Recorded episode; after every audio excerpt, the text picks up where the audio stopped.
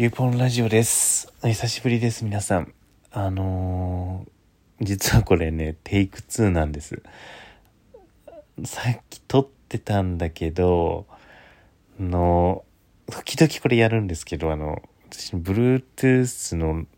あの、スピーカーに接続されていて、マイクがそっちに行ってて、あの、な、なのにもかかわらず、の携帯に向かって今喋ってて、あの、お風呂の中みたいな、遠くの方で反響して取れてるし、あの、声しか取れてなくて、あーってなりました。で、しかも、今日は、あの、反省と内省の大切さについて、さっき喋ったんですね。の私のあの本名のアカウントの方で、あの、シソフレっていうポッドキャストについてつぶやいてるので、もうそれについて実はさっき説明したんだけども、説明しません。そちらをご覧いただきたいんですが、あの、上水ゆきさんっていう方がやってるポッドキャストで、あの、現代人って反省とか内省とかする時間が実は少なくなってるんじゃないかみたいな指摘をされていて、あの、まさにそうだなと思っていて、私自身もそういうことをができてないなって最近思うことたくさんあって。でそれのなんか具体的な例とか喋ったんですけどちょっと全部使えないなと思ったので もう一回取り直しています。はい。でなんかもうもうちょっと同じこと喋るあの気にはならないので あの喋らないです。で実際多分ね、さっき撮ったの、あんまり聞いてて面白くない内容だったので、あの、良かった気がします。もう一回撮れて。で、まあ、自制とか内省とか、あの、反省みたいなことって大事だよねって話なんですけど、そう。で、あの、ただ私、そういうの一人で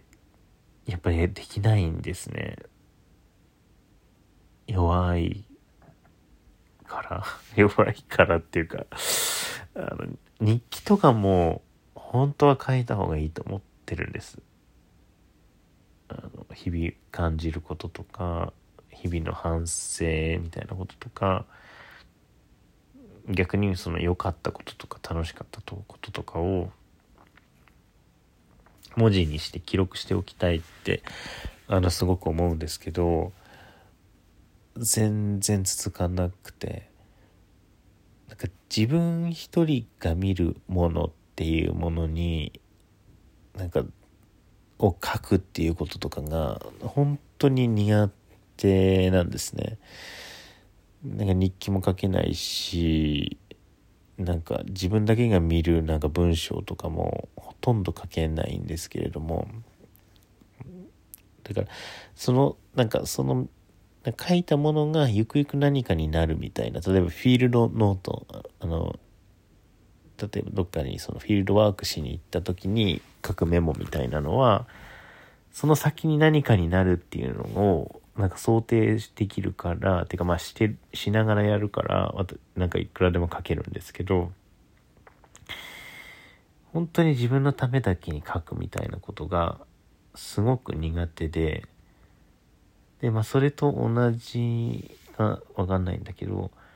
多分反省自分の行いとか振る舞いとか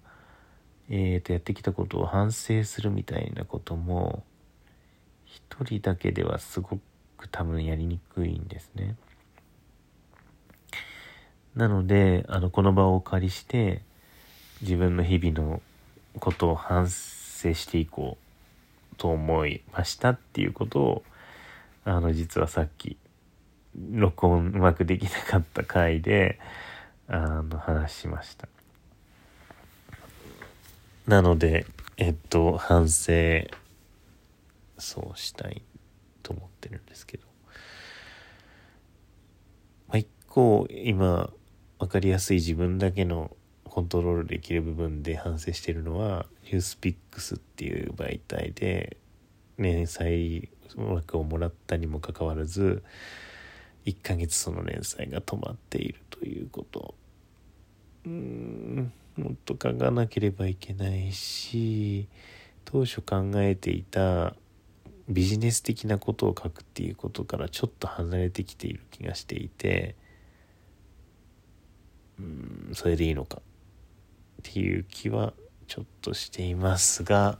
今書こうとしている旅行とフィールドワークの違いっていうやつはあのどうしても書きたいと思っていて、まあ、特にだからそれはビジネスの文脈でもフィールドワークって何ですかみたいな話を聞かれることがあるのでそこでやっぱりフィールドワークってこういうことが普通のことと違うんですよ。普通の視察とか旅行とかとこう違うんですよみたいな話をあの書かなきゃいけないなとは思っていて。難しいよね。なんかでもでもなんかうんあの難しいよねとか言ってる場合じゃなくてあの書いた方がいいんですよね。っていうのを思ってます。でそうだからでもそういう時にさなんか自分ができないことこれなんかそのポッドキャストでも言ってたんですけど自分がどこまでのことがちゃんとできていてどこまなどこからのことは人にちゃんと頼らなきゃいけないのかみたいなのをはっきり認知しておかないとうまく助けを求められないっていうところがあって例えばうまく自分ができないんだったら外部の専門家を入れるとかそこの部分に関して助言を他の人に得に行くとかそういう選択を取る取った方がいいわけじゃないですか。でだから例えばなんかあの自分がね保険のこととかを選ぶのが苦手なんだら早めに保険の専門フィナンシャルパートのあのねプランナーとかに、依頼するとかそういうことってした方がいいじゃないですか。で、しかもその方がお金はかかるかもしれないけど、自分より的確な判断を行える可能性が高いし、結果として、成果物としてより、なんていうか、クオリティ高いものを出すことができるじゃないですか。だから、やっぱり自分がどこまでできんのかみたいな話は多分結構明確に認知しなきゃいけなくてでしかもそれ良いものを作っていくためにはどんなシステムを構築するかみたいなのはすごく重要なんだと思うんですね。例えば文章だったら誰かにちゃんと読んでもらうっていうのをどっかのタイミングで挟むとかなんかそのためにちゃんと自分をモチベートして書けるようにするとかなんかそういうことって結構重要なんですとは思うんですがなんかそういう仕組み化みたいなものっていうのが、まあ、後手後手になってしまうと自分のなんかモチベーションみたいなものだけで解決しなきゃいけなくなるからすぐ止まってしまうってことなのかなって思うんですね。とかそうなんか自分が良かれと思ってってやつですよね。良かれと思ってやってることとかやらないでいてることとかってまあ良かれと思ってっていう五感からわかるようにそれは良くないことなんですよ全然。良かれと思ってやってることが裏目に出るっていうことを何回も同じようなパターンで経験しているのであればそれはなぜそうなっているのかとかなぜそういう行動を自分はその時にしてしまうのかみたいなことをなんかアナライズしていかなきゃいけないわけですよね本当は。でそうすると多分自分が陥りやすい何て言うんだろうな鉄というかあの陥りやすいなんか間違いみたいなところに気づくことができる